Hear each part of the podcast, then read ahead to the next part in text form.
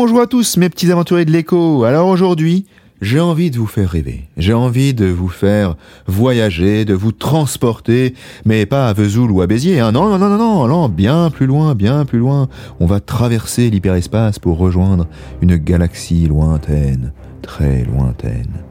Et oui, vous l'avez compris, on va pas parler de Dora l'exploratrice aujourd'hui, mais bien de Star Wars, la série culte de George Lucas, et en particulier de l'épisode 3, La revanche des Sith, qui est sorti en 2005. Et donc au programme du jour, on va parler de peignoir trop grand, de et euh, de prophétie autoréalisatrice. Vous ne savez pas ce que c'est? Eh bien, patientez un peu, petit surexcité. Alors, j'enchaîne sans plus tarder avec le résumé de l'histoire. Anakin euh, voit en rêve et dans une piscine de sueur que Padmé va mourir.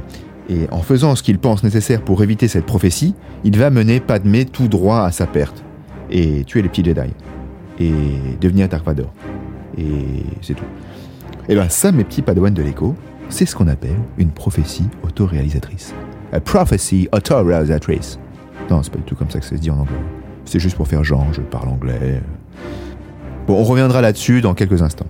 Pour bien comprendre, on va reprendre les bases. C'est simple, c'est basique. En économie, on estime que les acteurs de l'économie font des choix rationnels sur la base des informations qu'ils possèdent.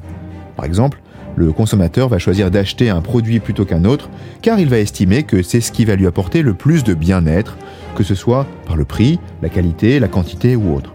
Tout cela basé encore une fois sur les informations qu'il a en sa possession. Hein. Mais imaginons, imaginons qu'il ait de mauvaises informations. Imaginons, faisons cette expérience de pensée. Imaginons qu'il y ait une pandémie mondiale et qu'une rumeur infondée se répand partout dans le monde sur le fait qu'il va y avoir une pénurie de papier toilette, ce qui provoquerait des émeutes dans les supermarchés menant une réelle pénurie de PQ? Ça vous rappelle quelque chose? Eh bien, c'est ce que nous avons vécu l'an dernier, messieurs, dames. C'est un exemple parfait de ce qu'est une prophétie autoréalisatrice. Je vous donne la définition de son théoricien Robert K. Merton. Alors, un conseil, respirez un bon coup parce qu'elle est, elle est, elle est, enfin vous verrez. La prophétie autoréalisatrice est une définition d'abord fausse d'une situation, mais cette définition erronée suscite un nouveau comportement qui la rend vraie. Ah, je vous avais prévenu, hein prenons un autre exemple dans l'histoire, parce qu'on n'a pas attendu 2020 pour être irrationnel. 1979. Souvenez-vous. 1979. Ah. Les journaux californiens prévoient une pénurie d'essence. Les lecteurs, prenant peur, se ruent dans les stations-service et se remplissent les réservoirs d'essence, menant de fait à une pénurie d'essence dans le Golden State. On a aussi là un exemple de mimétisme des acteurs.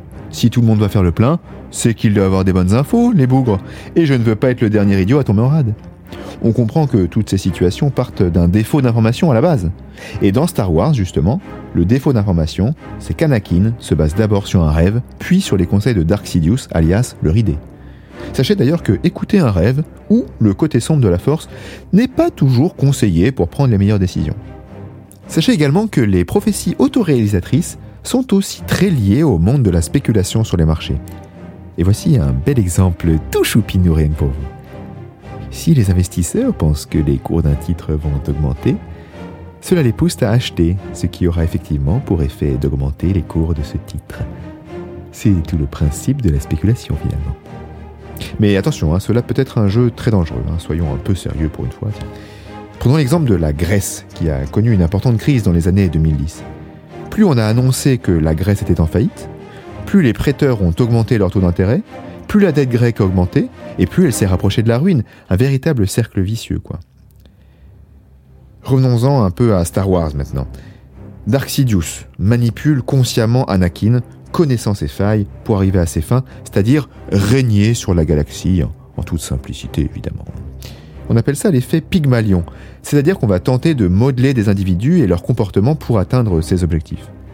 En économie, on pourrait comparer ça par exemple avec la pub euh, Si vous achetez cette pâte à tartiner, c'est l'assurance de passer des moments privilégiés avec votre adolescent en crise. Ouais Mais finalement, celui qui parle le mieux des prophéties autoréalisatrices, c'est Maître Yoda, que je vais citer ici avec euh, plus ou moins de talent, plutôt moins d'ailleurs. Difficile à voir, hein. Toujours en mouvement, l'avenir est. Nous concluons d'ailleurs ici notre suite de films avec Samuel L. Jackson dedans.